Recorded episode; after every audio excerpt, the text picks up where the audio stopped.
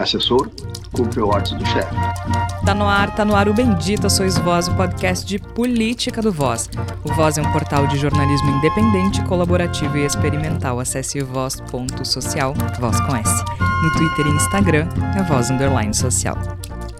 Já que você está aqui, que tal apoiar o jornalismo independente? Acesse voz.social e escolha o plano mais adequado para o teu bolso. Tem opções a partir de R$ reais. Pouquinho, vai. A gente realmente precisa desse apoio para produzir reportagens especiais e outros podcasts. Nesta semana, tic-tac. Falamos do cerco fechando em torno de Jair Bolsonaro, entre a prisão de Silvinei Vasques, ex-diretor da Polícia Rodoviária Federal, e o comércio de joias operado pelos asseclas do ex-presidente. A coisa está feia para o lado do presidente de honra do PL. E para completar a diversão, ninguém vai fingir que tá triste aqui, falamos dos 17 mil e-mails esquecidos na lixeira. Vamos começar de trás para frente?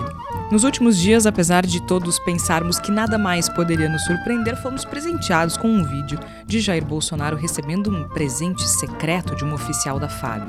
Parecia a minha avó me dando 50 reais de aniversário. Mas era o cara que vestia a faixa de presidente do Brasil à época. Como se não bastasse, ainda vimos o rosto do pai do Mauro Cid no reflexo de uma foto usada para negociar esculturas nos Estados Unidos. Ao melhor estilo general vem de espelho nunca usado. Sim, porque o pai do tenente-coronel Mauro Cid, ex-ajudante de ordens do ex-presidente, que está preso, também é militar. E como se não bastasse, ex-funcionários da ajudância de ordens da presidência da República durante a gestão de Bolsonaro apagaram ao menos 17 mil e-mails funcionais da caixa de entrada e esqueceram de deletar o material das lixeiras Mauro Cid entre eles. Essas três bizarrices, elas fazem parte do mesmo problema, uma operação da Polícia Federal que investiga a venda ilegal de joias dadas como presentes ao ex-presidente Jair Bolsonaro. Até então, tudo era negado e desviado e desdito. Mas nesta quarta-feira, dia 16, o advogado de Mauro Cid, o filho, resolveu falar. Em entrevista à Globo News, César Bittencourt disse que ele apenas cumpria ordens. Ele é um militar, mas ele é um assessor. Assessor cumpre ordens do chefe. Assessor militar com muito mais razão. O civil até pode se desviar, pode se pés, mas o militar tem por formação essa obediência hierárquica. Né? Então, alguém mandou, alguém determinou. Ele é só o assessor. Assessor faz o quê? Assessora. Cumpre ordens, cumpre determinação. Pois é. E antes de tudo isso, na última quarta-feira, dia 9, o ex-diretor-geral da Polícia Rodoviária Federal, Silvinei Vasques, foi preso preventivamente. O motivo? A interferência no segundo turno das eleições de 2022. No dia 30 de outubro, dia do segundo turno, a PRF realizou blitz em diversas cidades, sobretudo no Nordeste, onde o então candidato Lula, do PT, tinha vantagem nas pesquisas de intenção de voto. A PF indica que pode provar que as blitz foram realizadas deliberadamente para interferir no resultado das eleições, que não houve acaso, que não era rotina. Por isso, os crimes de que Silvinei Vasquez está sendo acusado e outros agentes da Polícia Rodoviária Federal também incluem prevaricação, que é quando um servidor público não cumpre o dever que lhe cabe, né? Violência política, afinal, usou-se a força policial para impedir cidadãos de exercerem um direito político e impedir ou atrapalhar a votação, que é em si um crime previsto no Código Eleitoral. Só que tem mais, horas após uh, as blitz e no segundo turno, Vasques se reuniu com o então ministro da Justiça, Anderson Torres, e com o então presidente e candidato derrotado, Jair Bolsonaro. É, parece que o jogo virou. Tic-tac. Chega mais que tá começando mais um Bendita Sois Vós. Eu sou Georgia Santos, comigo Igor Natucci e Marcelo Nepomuceno. Igor Natucci, seja muito bem-vindo. Depois de tanto tempo, a gente não gravava, né? Afinal de contas, tivemos um especial do fim do mundo na semana passada. Seja muito bem-vindo a esta semana festiva, Igor Natucci. Olá, Georgia, Marcelo, ouvintes do Bendita Sois Vós. É, esse programa de hoje, essa edição de hoje, e talvez a próxima, ou talvez não a próxima, essas coisas acontecerem rapidamente, mas de qualquer maneira a gente já está num clima de pré-festa, né? Aquela sensação maravilhosa de quando uma coisa muito esperada por nós vai acontecer e é inevitável que ela aconteça. A gente tem certeza absoluta que ela vai acontecer. Me parece que o, o jogo virou, como tu colocaste, Jorge, tic-tac, como tu colocaste, Jorge, me parece que não há muito como conter essa onda. Me parece que é um processo que ganhou tração, que ganhou potência, que ganhou caráter de irreversibilidade. Me parece que realmente, nessa altura, o que resta a Jair Bolsonaro é ir preparando as suas malinhas para passar uma temporada na Papuda. É melhor já ir se preparando. Ah, você tem 12 anos, né? Âncora de um podcast político. Eu, eu não acredito. 12 anos não, de idade. Eu acredito que eu perdi. Eu não acredito que eu perdi essa oportunidade de dizer que é melhor, é, melhor já ir preparando as malinhas. É melhor já ir preparando. Uh, o bom dessa semana é que todos os dias, Marcelo, eu entro no Twitter para ver se ele foi preso. E aí a gente depara com a Andressa Urach e, e, o filho gravando, né? Tem essas coisas no Brasil também. Por outro lado, hoje a gente deparou com a informação de que o advogado do Mauro Cid disse que o Mauro Cid cumpria ordens. Ou seja, será que temos uma delação premiada à vista, Marcelo, para apressar um pouquinho essa eventual prisão do ex-presidente? Seja muito bem-vindo. Obrigado, Jorge, Igor, ouvintes, tudo jóia com vocês. Essa eu peguei também. Ah, garoto! Eu gosto que vocês não me decepcionem. essa, uh, essa questão do, da, da, timeline das chinelagens do Bolsonaro, ela já é ela já é tradição aqui no, no, no Bendita, né? Quem acompanha o programa mais tempo e mais recentemente após a saída dele da presidência sabe que esse essa espiral de chinelagem dele uma hora ia ia ser ele ia ser recompensado por ela e, e parece que o cerco realmente está se fechando. Acho que essa essa fala essa fala do advogado eu tenho tentando ainda, como foi muito muito recente aí, a gente está gravando o programa ainda logo após a, a, primeira entrada desse novo advogado do Mauro Cid, né?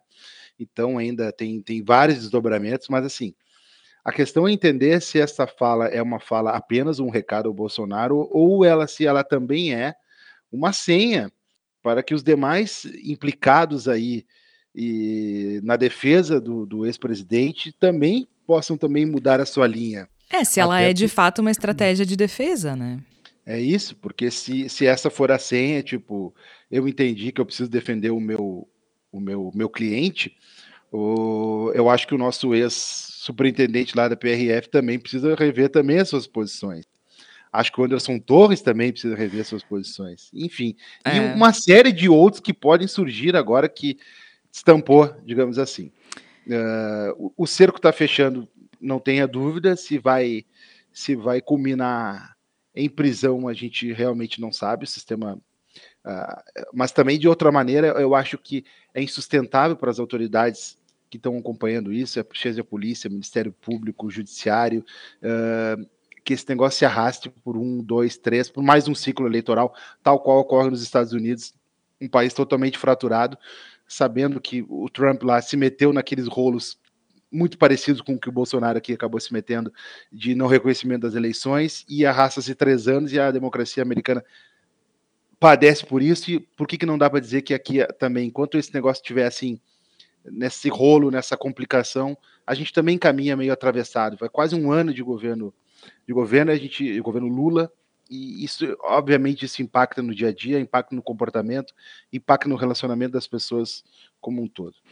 E tem um detalhe, Marcelo, bem importante disso que tu fala, assim, nesse, nesse impacto, né? Porque, especialmente no sistema eleitoral, porque essa eleição fragilizou o sistema eleitoral brasileiro de uma forma muito importante, né? Acho que nunca, nunca tinha sido o sistema eleitoral brasileiro nunca, nunca tinha sido atingido enquanto sistema eleitoral, né? Eu digo, eu digo a instituição das eleições nunca tinha sido atingida da forma como foi esse ano. Isso eu falo, obviamente, desde, desde a redemocratização, né? Desde que há eleições livres neste país. Então, a gente vem fragilizado e fragmentado. E uma dessas operações, uh, a que a gente se referiu na abertura, diz respeito justamente a isso, né? Que é a questão da Polícia Rodoviária Federal e da prisão do Silvinei Vasques. Porque a gente estava falando de um ex-diretor da PRF que agiu deliberadamente, segundo indicam as investigações da Polícia Federal, para impedir que pessoas votassem no candidato, no então candidato Luiz Inácio Lula da Silva. Isso é, isso é gravíssimo. Né? Isso é muito grave. Ele já tinha prestado depoimento na CPI, né? Uh, na CPMI, melhor dizendo, assim como o Anderson Torres. A prisão do Anderson Torres lá atrás talvez já tivesse sido um indício de que as autoridades eh, não estão dispostas a, a relevar isso, um, mas ele prestou um depoimento bastante displicente, arrogante, talvez, a gente poderia dizer, né? O Silvinei Vasco, quando prestou depoimento no Congresso, foi bastante é, arrogante nas, nas petulante. respostas. Petulante, era petulante, essa a palavra que eu estava procurando, isso aí. Muito petulante, era, eu, arrogante não estava certo. Muito petulante. E, e parecia tranquilo, né? Negando tudo, obviamente. Quando ele é preso, é, uma figura da relevância dele, da relevância que ele tinha no governo anterior, ser presa, é um recado tremendo. E eu, assim, ao que, pelo que a gente viu, todo mundo foi pego de surpresa. Ele, inclusive, os aliados, ele, o Bolsonaro. E ele foi, e ele foi preso um dia após o depoimento do Anderson Torres. Exatamente. Tá, no Congresso.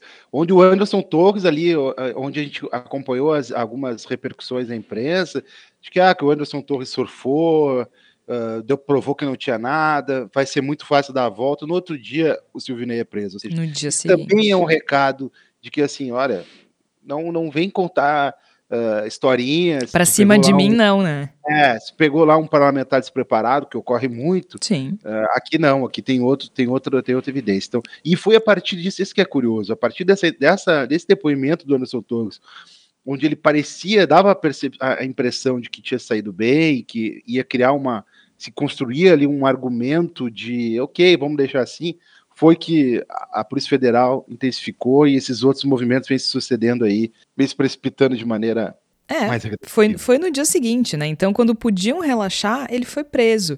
E o Silvinei tinha sido ouvido pela CPI dos atos golpistas em junho, né? E ele negou irregularidades na atuação da, da, da corporação e tudo mais, assim como o Anderson Torres negou, né? E mesmo assim, no dia seguinte, o ministro do Supremo Tribunal Federal, Alexandre de Moraes, emitiu uh, mandados que, no caso do Silvinei, de prisão e de apreensão também, né? Celulares, computador, inclusive o passaporte dele foi apreendido, mas também para outras pessoas, né? São, são, se eu não estou vendo aqui, acho que são três, seis, sete.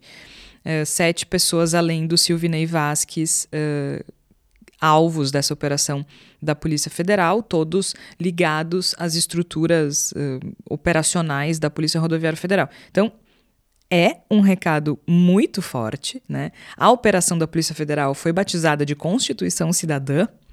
E, e a Polícia Rodoviária Federal, a Polícia Federal, desculpa, deve ouvir simultaneamente 47 membros da PRF, né? E essa prisão preventiva do Silvinei, ela é justamente para garantir que esse processo aconteça sem percalços e sem interferências, já que ele é tão afeito às interferências, né, Igor Natucci? Só que a questão uh, chave dessa história é que existe uma evidência né? Evidência não. Sabe-se que Silvinei se reuniu com Bolsonaro e com Anderson Torres, que era o ministro da Justiça, horas depois dessas blitz que ocorreram. Aliás, adoro blitz. O plural de blitz é uma coisa maravilhosa, né? Essas blitz. Horas depois dessas blitz no segundo turno. A questão é se a Polícia Rodoviária, uh, a, Polícia, a Polícia Federal. Ai, que confusão! Polícia Rodoviária Federal, Polícia Federal. A questão é se a Polícia Federal tem como provar que esta ordem partiu de Bolsonaro ou que ele sabia que a PRF faria isso e não impediu. Não sabemos, mas que a batata tá assando, tá. Tá assando, com certeza, Jorge. Um, eu, uma eu tenho algumas impressões com relação ao que está acontecendo. Uma impressão que, que me, me parece bastante clara, especialmente nos últimos desdobramentos, é que é difícil você falar de um corpo como a Polícia Federal como se fosse uma coisa só, né? Ela não era uma coisa só nos tempos de Bolsonaro, até acho que teve. Uh, ela não foi dócil diante dos esforços do bolsonarismo para cooptar a Polícia Federal. A gente teve teve manifestações de, de, desagrado, teve operações que eram contrárias aos interesses de Bolsonaro e que acabavam muitas vezes tendo como consequências responsáveis sendo dispensados, sendo afastados das, das suas funções. E parece que a, a, Polícia Federal não foi dócil diante de Bolsonaro. Também não vou dizer que a Polícia Federal, como um corpo uh, monolítico, agora se movimenta no sentido de fazer justiça. Mas eu percebo que a Polícia Federal, de certo modo, tomou essa situação como uma espécie de questão de honra. Me parece que há uma, há uma disposição muito clara por parte dos agentes envolvidos com essas investigações de fazer com que essas investigações vão ao termo, até como uma forma, de certo modo, de limpar a imagem da própria Polícia Federal, que ficou muito abalada durante os anos do bolsonarismo, justamente por esses esforços muito claros que Bolsonaro e seus asseclas tinham no sentido de cooptá-la me parece que isso é uma notícia, isso das muitas notícias ruins para Jair Bolsonaro é uma das piores, porque a gente sabe que ele sempre confiou nessas, nessa na sua capacidade de contaminar ambientes do poder como uma ferramenta de perpetuação. E ele não conseguiu. E isso acho que para ele é uma notícia muito negativa, porque ele não tem nenhum tipo de poder em mãos nesse momento para deter o avanço do que está acontecendo, do modo como as coisas estão andando.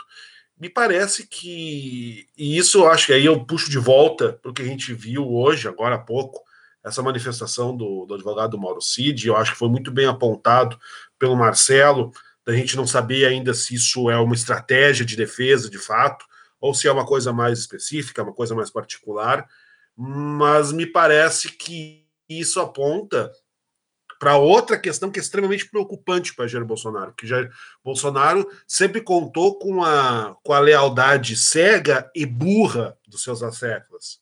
Né? Digo, por que digo burra?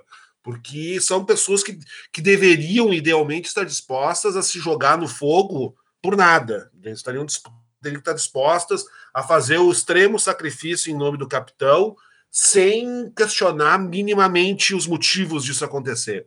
E aí surge agora, agora surge o questionamento. Agora a gente tem pessoas que começam a dar sinais de que parecem finalmente ter entendido que elas vão se sacrificar por nada, porque o sacrifício delas não vai salvar o capitão, não vai render um novo Brasil, não vai render nenhum tipo de ilusão que esteja se imaginando.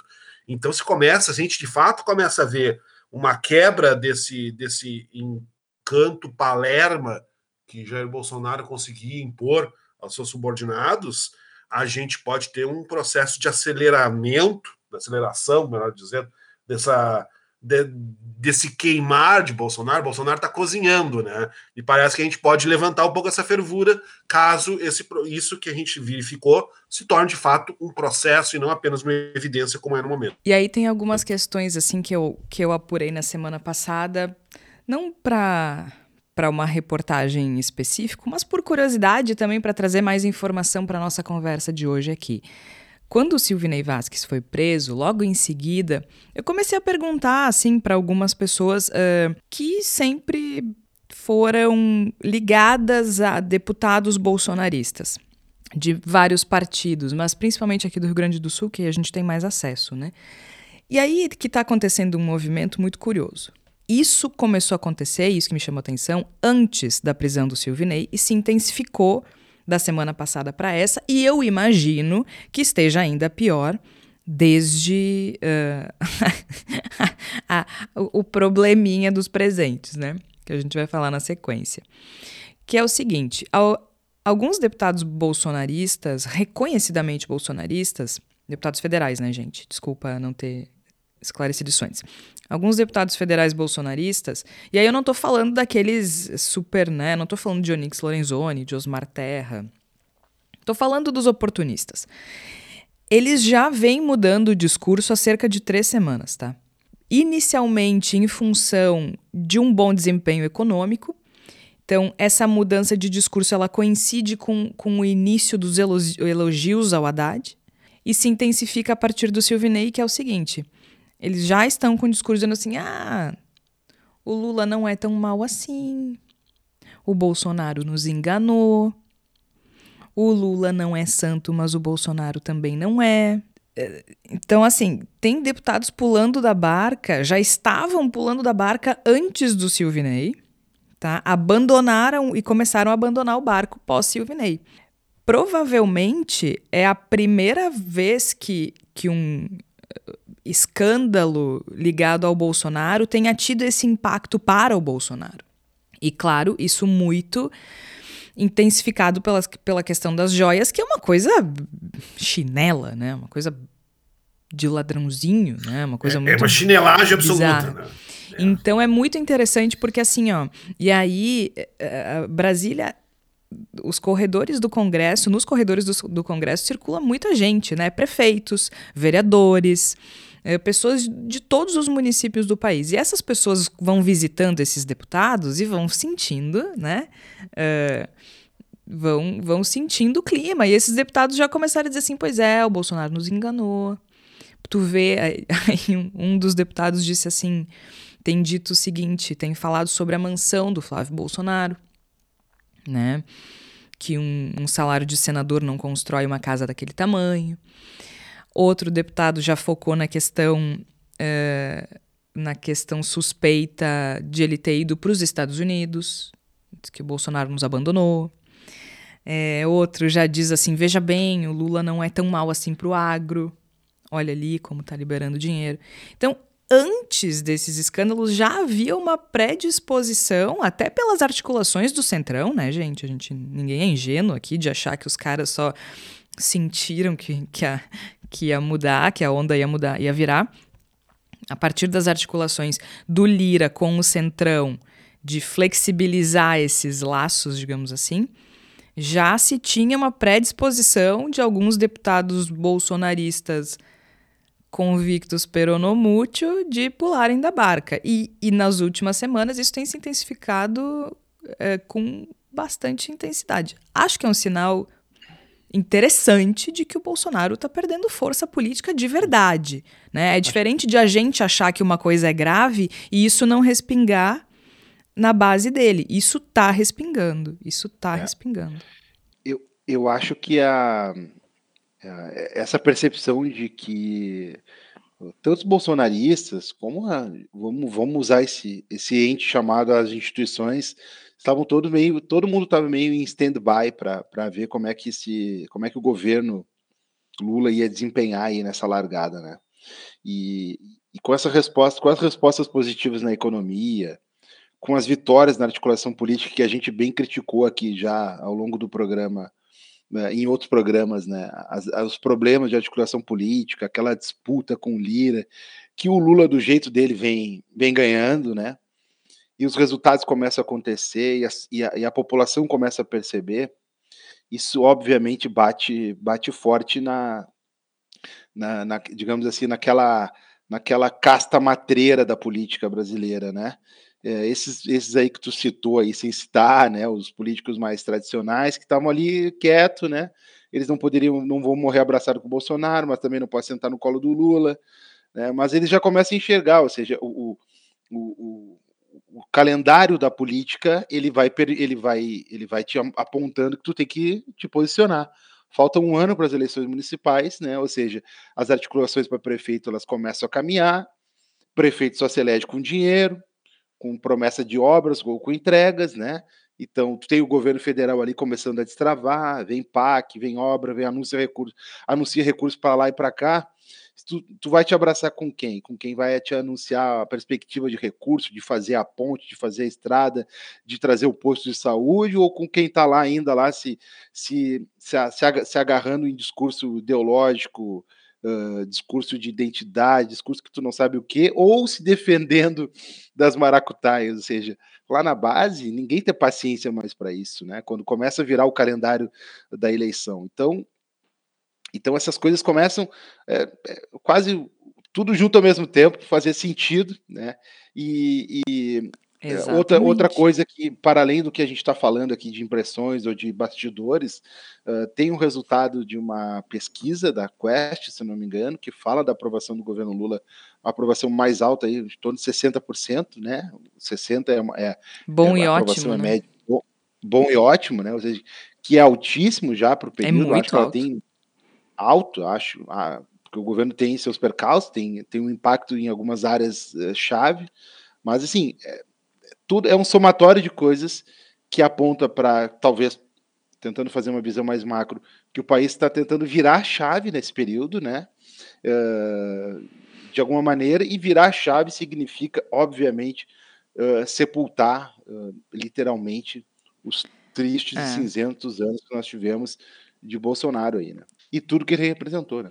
Bolsonaro e tudo que ele representou. E, e, uma das coisas que ele representou foi justamente essa fragilidade uh, do sistema eleitoral, essa fragilização do sistema eleitoral. Então, isso, tá, esse cerco está se fechando muito para cima dele a partir dessa prisão do Silvinei Vasquez. Né?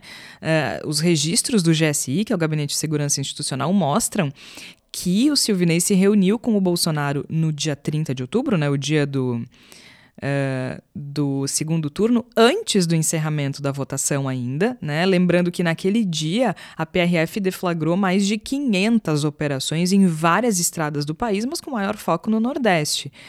E o Bolsonaro ele votou no Rio de Janeiro, chegou por volta de 13h30 ao Palácio da Alvorada em Brasília, que foi onde ele acompanhou a apuração. Queria ter visto.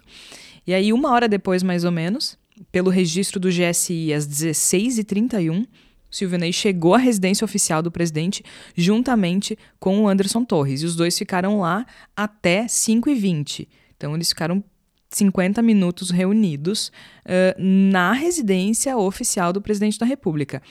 Vamos combinar que não é um encontro muito usual, né? O presidente da República recebeu o diretor da Polícia Rodoviária Federal no dia da eleição em que ele é candidato, num dia em que foram deflagradas 500 operações, especialmente no Nordeste. Então, a batata tá assando. E aí a gente tem a história das, das joias, dos presentes, que é um escândalo. É um escândalo, é uma coisa que está escancarada, né? Uh, eu acho que de tudo, o mais difícil de negar é isso, né, Igor? Assim, o que. Deixa eu respirar, porque eu não, eu não aguento mais a burrice, sabe? Ao mesmo tempo que eu agradeço, ao mesmo tempo que eu agradeço, eu não aguento mais, assim. A eu gente entendo tá... muito da sensação. Igor, é a eles... sensação de me, de me dê um minuto, me dê um minuto para digerir isso. Assim, a gente começa, né? O vídeo dele recebendo, gente, é a minha avó me dando 50 pila de aniversário, assim, não conta pra ninguém. é, é uma coisa bizarra. Aí a gente tem o, o senhor general Mauro Cid aparecendo no reflexo do negócio, gente. É espelho nunca usado, né? General vende espelho nunca usado, ele aparece no reflexo do negócio. Aí é. tá o Assef lá, o Frederico Assef, que era o advogado de Bolsonaro, negociando relógios nos Estados Unidos. Eu não sei qual deles agora e também não vou procurar, porque como eu disse, eu não aguento mais. Um deles logou no Wi-Fi da loja. Isso. Sabe? Aí depois vai lá e compra para poder devolver é uma coisa inexplicável. E detalhe, gente, muita. Eh, uma parte super importante dessa operação que levou a Polícia Federal a, a identificar essa, esse comércio de presentes estava nos 17 mil e-mails que não foram deletados da lixeira. Inclusive e-mails do Mauro Cid, ali que eles identificaram Rolex e outras coisas, joias da Michelle. Tem áudio do Mauro Cid dizendo que, que o Bolsonaro tinha ficado com parte do dinheiro. Assim, é muito difícil é. negar porque tem muita imagem. E a burrice é, é... é pode é, eu. Acho que... eu, eu acho o seguinte, Jorge, ouvintes do Bendita, uh, nós podemos ter, além do, do efeito positivo central, que é o desmantelamento do bolsonarismo com a prisão de Jair Bolsonaro, e, e como eu coloquei no início do programa, eu acho que já não é mais questão de ser, é questão de quando. Acho que uh, me parece que todo o cenário está desenhado nessa direção. Eu não vejo de onde possa vir uma, uma força capaz de mudar o rumo dessa onda, mas além desse efeito principal, digamos assim, acho que nós temos alguns efeitos acessórios que também podem ser muito positivos para o país. E um deles é a completa desmoralização das Forças Armadas. Eu acho que isso pode ser muito positivo para o Brasil, porque sempre nos vendem aquela imagem meio vetusta, séria, né? Aquela coisa ah, é preciso respeitar o legado e, a, e, o modo como as Forças Armadas. Olha, a gente está vendo claramente que boa parte do alto comando das Forças Armadas é formada por um bando de bandidos chinelão. A gente está vendo que boa parte das Forças Armadas são formadas ou estão envolvidas diretamente não é com criminalidade, é com criminalidade chinela, é com bandido chinelo, é pé de chinelo, é gente que que rouba sem saber roubar. É, e, e aí se cria aquela coisa. Ah, aí, aí eu até me tomo de uma certa. Uh, indignação divertida, se me permitem a, a, aparente contradição, porque essas são as mesmas pessoas que querem que, o, que, o, que as Forças Armadas sejam uma espécie de poder moderador do Brasil. Moderadora, com todo respeito, moderador o cacete. Moderar o quê? Vocês estão envolvidos com criminalidade bizarra e chinela. Qual é a moral que as Forças Armadas têm para chegar para mim e dizer, não, nós, nós estamos aqui para, estabelecer, para manter a estabilidade institucional do Brasil? O caralho, vocês estão roubando joias, estão pegando presente do país e estão transformando em dinheiro para um presidente corrupto da maneira mais chinela possível.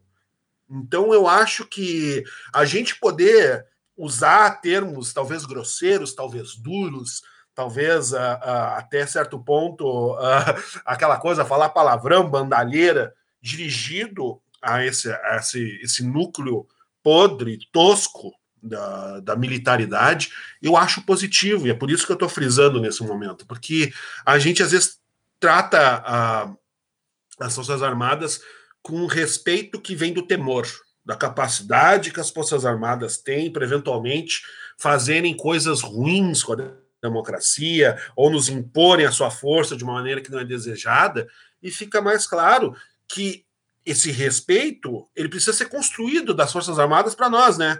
Que chega dessa história de eu ter medo do que esse pessoal vai fazer, porque esse pessoal não tem moral nenhuma, esse pessoal anda uh, nem de cueca, de cueca furada, freada, eu acho inclusive, rua, é Igor, grotesca. Desculpa te interromper, mas eu acho inclusive que é importante que as Forças Armadas assumam esse papel de fazer essa limpeza uhum. de dentro para fora, porque assim, a gente sabe que é uma instituição muito fechada, a gente sabe que é uma instituição muito fechada, que, que é uhum. é difícil para a sociedade civil é, fazer alguma coisa com relação aos militares. A gente também sabe que é uma instituição que tem é, que faz parte de um período nefasto da história do Brasil, da história recente do Brasil.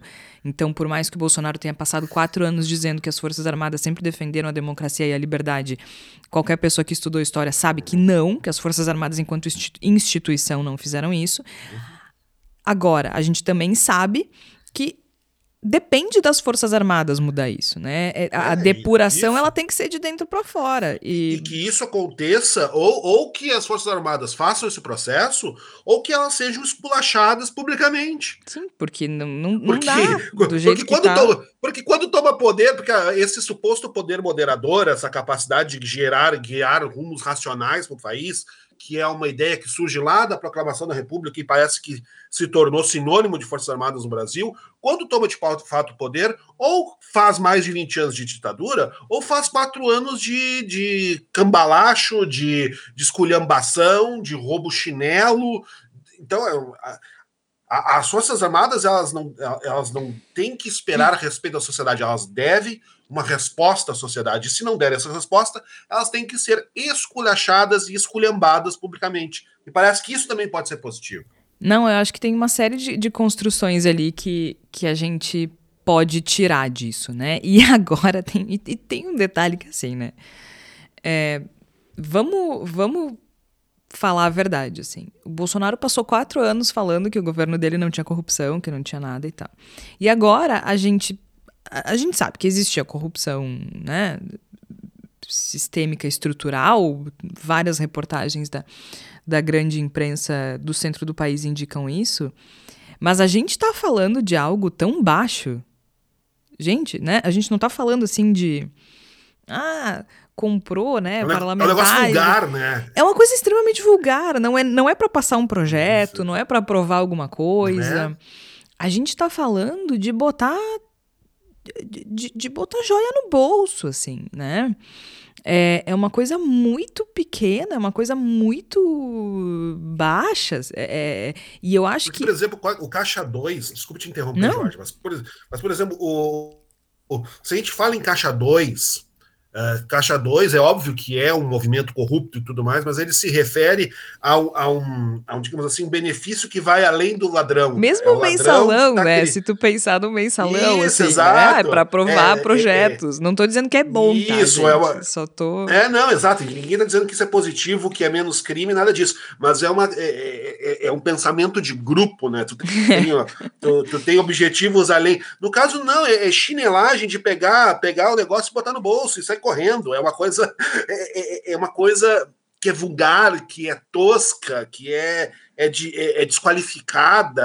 é- é- é- ela, ela é chocante É. porque é um nível de roubalheira, de criminalidade, que se espera do pé de chinelo que rouba celular na esquina, e não, do, do- não, não da sofisticação relativa que a gente está acostumada a associar com o roubo na política. É. E tem, tem uma coisa que a gente precisa diferenciar aqui, né? Só para passar a informação para os nossos ouvintes, que é o seguinte: é, muita gente pergunta e tem se passado também uma desinformação. Ah, o Lula tinha containers de presentes, a Dilma tinha salas cheias de presentes. Sim, tinha. Só que tem um detalhe: a legislação era outra. Né? É, não existe como equiparar os presentes que o Lula recebeu e guardou. Tem esse detalhe, né? Porque se ele tinha um container cheio de presente é porque ele guardou. Com o que está acontecendo agora com o Bolsonaro. Eu vou, vou explicar rapidamente é, o que aconteceu. A legislação, ela muda depois, se eu não me engano, no final. É que eu ia dizer no final do segundo governo da Dilma, né? Que aquilo, né, com o impeachment, com o golpe, com tudo, ficou tudo muito nebuloso. Se eu não me engano, é 2016 a legislação. É, que o Tribunal de Contas da União recomenda que se devolva os presentes. ahn, ganhos que os presentes que os, os- os presentes que os presidentes ganharam na condição de presidentes, né? Então, a menos que seja algo de uso personalíssimo e de pouco valor, tipo um perfume, né? O presidente da República precisa devolver para a União aquilo que ele ganha. Mas isso mudou lá por 2016. A partir disso, o TCU recomendou, acho que não recomendou, né? Determinou, não me lembro agora, que o Lula devolvesse tudo que tinha ganho e a Dilma também. O Lula tinha tudo guardado num mesmo lugar, faltavam algumas coisas. Essas coisas somadas chegavam ao valor de 11 mil reais. 11 mil e uns quebrados. O Lula pagou. Então, ele devolveu o que ele tinha, o que estava faltando e não conseguiram encontrar, o Lula pagou. Mesma coisa a Dilma. A Dilma tinha lá tudo guardado, devolveu o que ela tinha. Ah, se eu não me engano, as coisas que faltavam da Dilma somavam 4 mil reais. E aí eu acho que até o TCU disse tudo bem, não precisa pagar. Então, é- é- existe isso, né? Tudo que ganhou estava num lugar. Ah, e tudo estava registrado também. Tem muitas. eh, A, a Polícia Federal indica que muitos dos presentes que o Bolsonaro ganhou não foram eh, registrados no inventário. Só que assim, tem foto. Sabe? Tipo, tem É que- foto é da pessoa eu- ganhando. É que o histórico, o histórico desse assunto, ele, ele, ele tem que ser compreendido da, da maneira seguinte: o Bolsonaro e a sua família, eles têm o DNA da mutreta, né? Esse DNA, esse DNA mutreteiro, ele vem desde a época Muito parlamentar. trambique, né, né? cara? Então, assim, se tu vê que tu tem o filho Flávio Bolsonaro enrolado com rachadinha, que é o que é, ou seja, é ali o highlight da chinelagem, da microchinelagem na política, tu tira dinheiro do assessor para enriquecer ali teu caixa, para fazer um rolo, para fazer mutreta. Tu tem os rolos da Michelle, né, que é a Micheque, é conhecida até hoje, porque é, é também um rolo da microchinelagem, né? Total. Ou seja, e- esse negócio da joia é apenas mais um, ou seja, e aí, for, for olhar a cabo e, e- e a fundo, na verdade, no, nas mais. onde, onde o Bolsonaro e o seu entorno enxergavam a possibilidade de fazer uma mutreta, certamente ela ocorreu. Né? Então, é, e é sempre na micro chinelagem, não é na coisa macro, naquela coisa para dar, sei lá, fortalecer um partido, isso, alguma é. causa, é. não. Não, não é isso mesmo, é no, é na, no micro enriquecimento, é no rolinho. E aí eu acho que essa lógica, essa lógica que ele carregava dos seus 20, 30 anos de inutilidade no Congresso, bom, assentou ali na nave mãe do governo federal e ele ia trazer para isso, né? É. Não tenha dúvida que, que nos indigna, nos reforça essa, esse, essa sensação, mas assim, não surpreende, né? Não. Porque tá, é coerente com a ah, sua mas história. um pouquinho surpreende, vai. Aquela cena da, da oficial da FAB passando sabe-se lá o quê, pra é, ele essa, surpreende. Essa, aquela cena Aquela cena, ela foi, ela foi trazida agora à atualidade, mas não é nova, né? Não, não é, é mas eu nem. É, não é nova, não é, não é de agora. Ela é 2021, sei lá. Mas assim, é, é isso mesmo, é assim que funciona. Né? É, é uma coisa, meu Deus do céu, assim, é, é uma coisa inacreditável. Mas é o que eu digo, assim, eu acho que é a primeira vez que tá, que tá difícil de explicar que tá difícil de convencer a base. Aquela base, que quando eu falo base, eu tô falando daquela base que acredita em tudo, né? Que, que tudo é. Mas, mas, essa base eu acho que nunca acreditou no Bolsonaro. Essa é, base, mas tem um detalhe, ela, Marcelo. Ela, essas pessoas não. Elas sempre acreditaram na idoneidade dele, eu acho. Assim, eu acho tem que. Eu, eu, bom, eu acho que ela talvez ela, ela, ela, essa base secundarizou essa questão da idoneidade. Pode Agora, ser o que, é, o que ocorre, na verdade, o que, na verdade é É o que eu acho também. O que, o que ocorre também. O que ocorre também é um pouquinho do que o Igor iniciou na sua fala aqui no começo do programa, que é o seguinte: o que o Bolsonaro também não tem agora é a sua máquina para dissuadir Sim, assuntos. também. Certo. A máquina de dissuasão. Ou seja, ele olha para o lado, tem o governo Concordo. Lula crescendo seus índices, Sim as articulações indo. Que, que era uma coisa que, que, a gente, que a gente falava em outros episódios também, que era assim, ok, por quanto tempo eles vão conseguir sustentar as, as, as mentiras eh, com um governo acontecendo normalmente, né? Teus filhos continuam... Sem, sem serem corrompidos pela ideologização de, de gênero e né, Tipo, assim, as igrejas não foram fechadas, uh, não foi implantada uma ditadura gaysista, tá tudo. É Como é que tu vai sustentar? Jorge. Só que eu acho que dessa vez tem uma coisa que era assim, ó. Ah, ele, ele fala bobagem. Ah, ele, ele, ele é gente como a gente, mas ele é honesto. Ah, eu posso não concordar com tudo que ele fala, mas ele é correto isso, tu, tu tem vídeos, é muita materialidade para tu conseguir dissuadir. É, eu entendo, ele não tem mais a máquina, mas eu não sei se ele conseguiria mesmo com a máquina, porque é, é muita materialidade, sabe? É eu muita... concordo contigo, Jorge. Eu concordo contigo, mas eu dou uma. Mas eu, eu tento dar uma, uma camada extra do que eu imagino aí. Me parece que, e aí concordando um pouco também com o Marcelo, me parece que nunca foi uma questão de ser honesto de não ser corrupto, porque o Bolsonaro, para essa esse, esse caldo horroroso da extrema-direita reacionária que nós temos no nosso país e que tomou conta de boa parte do, da, da nossa população, do eleitorado, enfim, uh, ele usa Bolsonaro como um avatar. E, enquanto avatar, ele precisa ser uma imagem convincente, um argumento convincente muito mais do que um, um argumento coerente, Sim, do okay. que um argumento honesto. Uhum. Então ele, ele, ele, ele, eu não acho que as pessoas estão descobrindo agora. Não, mas é o parecer. Bolsonaro né? é corrupto. Não é ser, é parecer. É, o, o, que, o que acontece é que tu não pode mais usar o argumento da honestidade do Bolsonaro como uma forma de ganhar discussão na porta do condomínio, na fila do pão, no caminho para apostar na loteria. Bolsonaro está perdendo a sua capacidade de ser um argumento utilizável. E isso é a sua maior derrota. É. Né? É, não é ah, agora estamos descobrindo que Bolsonaro, puxa, caiu minha ficha, realmente esse cara é corrupto. Não, é que agora ele não funciona mais como um argumento do cidadão cidadão de bem, do, da, da pessoa que é séria, para esconder as suas próprias uh, mazelas, as suas próprias cicatrizes morais a partir de um suposto avatar de seriedade, enfim. É, pode ser, não é, faz, faz sentido. Mas eu, eu acho que, que agora tá, tá, tá pegando. Tá pegando. Confesso que aconteceu mais rápido do que eu pensava. Não sei se ele vai ser preso logo, como de fato talvez merecesse, mas é, o cerco tá fechando com mais rapidez do que eu imaginava. Agora, só antes de chamar a Flávia, que eu tenho informações privilegiadas sobre a palavra da salvação, vocês sabem. Eu acho que ela preparou uma seleção bem interessante para essa semana. Mas uh, tem um, um, detalhe que foi Dia dos Pais, agora no último domingo, aliás. Parabéns, Marcelo, pelos dois filhos lindos. Um, e o Lula publicou uma foto com os filhos dele, né? E aí alguém fez uma provocação, eu não lembro agora, até peço, peço desculpas, que disse assim: é bom lançar o desafio de a gente tentar nomear os filhos do Lula. Eu, eu fiquei pensando no quanto isso também representa esse modus operandi do Bolsonaro, né?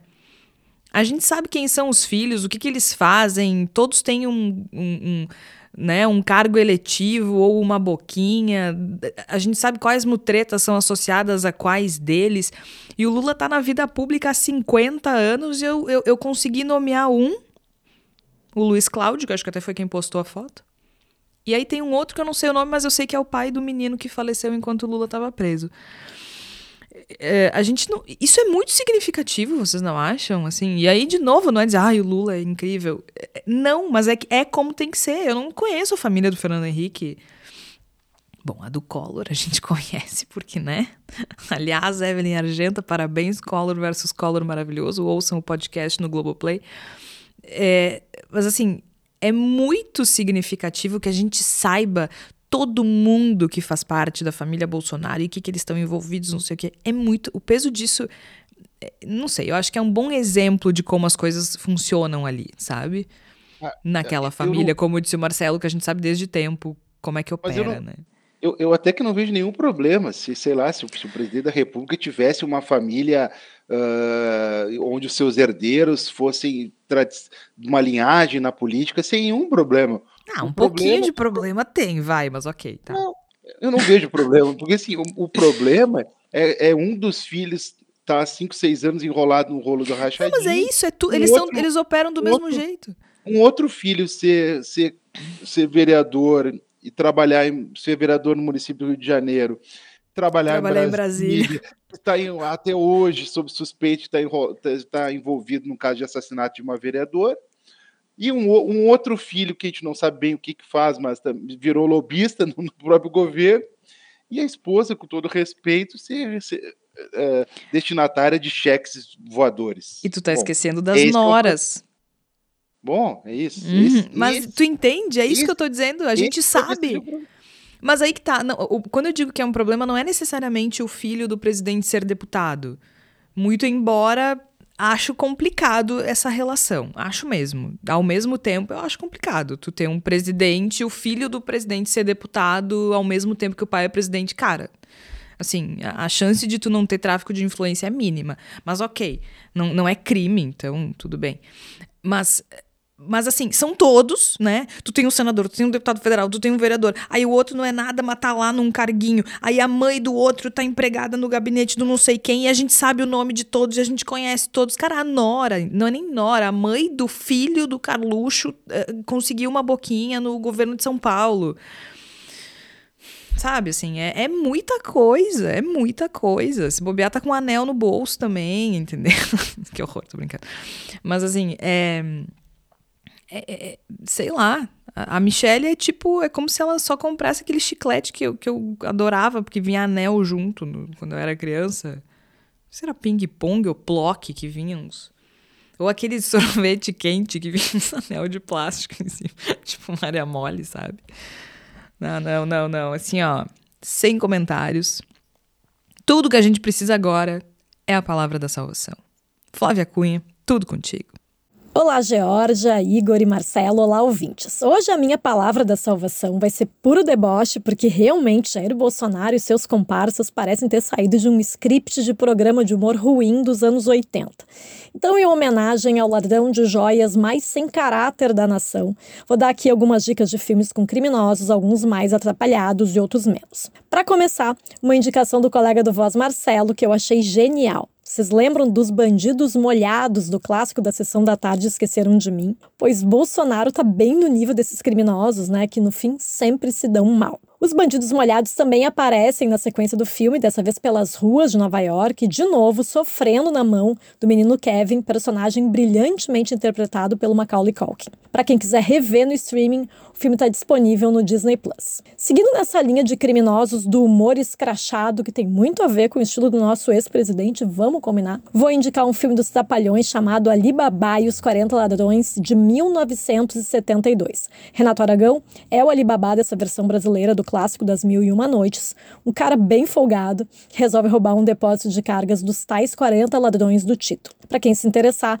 o longa-metragem está disponível na íntegra no YouTube. E essa indicação agora é para quem gosta mesmo de filme com assaltos, como eu, daqueles bem planejados, e bem diferentes do que Bolsonaro e sua turminha fizeram com joias e relógios por aí. Oito Mulheres e um Segredo, de 2018, é uma produção com um elenco incrível, com nomes como Sandra Bullock e a cantora Rihanna. É a sequência em versão feminina do longa 11 Homens e um Segredo, de 2001, mas com uma pitada de feminismo e empoderamento feminino. O enredo mostra essa mulherada organizando o roubo de um colar de diamantes avaliado em 150 milhões de dólares. Acho que o nosso ex-presidente ia ficar com inveja dessas criminosas, né, desse filme. Bom, Oito Mulheres e um Segredo está disponível na plataforma HBO Max. E para fechar, uma dica de filme sério, porque a gente debocha, mas a gente sabe que o fascismo e seus herdeiros estão por aí, não só no Brasil, colocando em risco a democracia e relativizando questões como o acesso das pessoas a direitos básicos, como comida na mesa e um lugar digno para morar. V de Vingança é um filme de 2006 baseado na história em quadrinhos homônima de Alan Moore e David Lloyd. O enredo mostra uma sociedade distópica no futuro, que é comandada por um ditador fascista. E a população em geral dessa sociedade distópica nega essa realidade, o que pode ser bem assustador se a gente pensar em tanta gente ainda passando pano para Bolsonaro e todos os desmandos cometidos durante o governo dele. V de Vingança está disponível na HBO Max. Por hoje é isso, Georgia. Até a semana que vem. Muito obrigada, Flávia Cunha, que é aniversariante do dia, mas nós tivemos também outro aniversariante nesta semana, Igor Natush. Feliz aniversário! Tomara que tu tenha um presente lindo muito em breve. Muito obrigado, é... Jorge. Eu tô na expectativa desse presentão, assim, acho que tá, tá chegando, tá chegando. O Igor tá gelando a cerveja faz uns 10 dias, mais ou menos. Tam, também de aniversário, dia 16 de agosto que a gente tá gravando o programa, 17 anos do primeiro título da Libertadores Internacional. Marcelo, tu é rigorosamente a única pessoa que quer falar disso aqui agora, assim, sério. é. Sério, é, mesmo. É, mas é, é verdade. Entendeu? Não, é verdade, é, é, é mas assim. É verdade. Democracia é o sistema gratuito, da maioria. Eu tô muito. Eu tenho uma figurinha ótima que é cala a boca a minoria, né? E eu falei em cima pra, eu falei em cima para atrapalhar a edição mesmo. Tá? Não, e ele falou isso porque hoje tem jogo ainda, né? Um jogo que a gente sabe qual vai ser o resultado. Mas tudo bem. Eu não. É. Eu, eu queria estar tá otimista, hoje, mas hoje... hoje eu sou uma pessimista. 10 minutos de jogo, duas bolas na trave no Grêmio, final da partida, 2x0 Flamengo. Todo mundo sabe. Não, cara, o Grêmio conseguiu perder pro Vasco. Tudo bem que ganhou o último jogo, ok, estamos bem na tabela, mas né? Awkward. Então é isso. Feliz aniversário, Igor. Marcelo. Muito obrigado. Cala a boca, minoria, diz a figurinha. Vocês têm essa figurinha, vou mandar pra vocês. Esse sticker. É ótimo. Mande, por Tenho favor. usado por muito. Favor. Um, parabéns pro co-irmão, eu acho. Tenho que fingir eu... que eu sou que eu sou civilizada.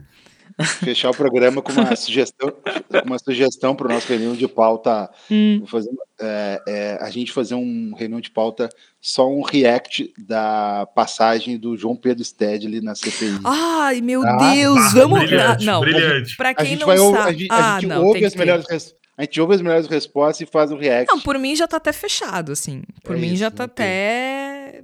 Já, já tá feito, Carreto, já, melhor... já fechou a pauta. Não, Uma só. das melhores só... coisas que eu vi no. É maravilhoso. Pra quem não, não sabe o que, que aconteceu, o João, do Stedley, né? Do MST, prestou depoimento na CPI do MST ontem e tava lá falando sobre uma série de coisas e lá pelas tantas o ilustre ex-ministro, atual deputado Ricardo Salles, ex-ministro do Meio Ambiente, pergunta para João Pedro Stedley se existe MST na China. E aí o Stead ele responde: Não, eles fizeram reforma agrária.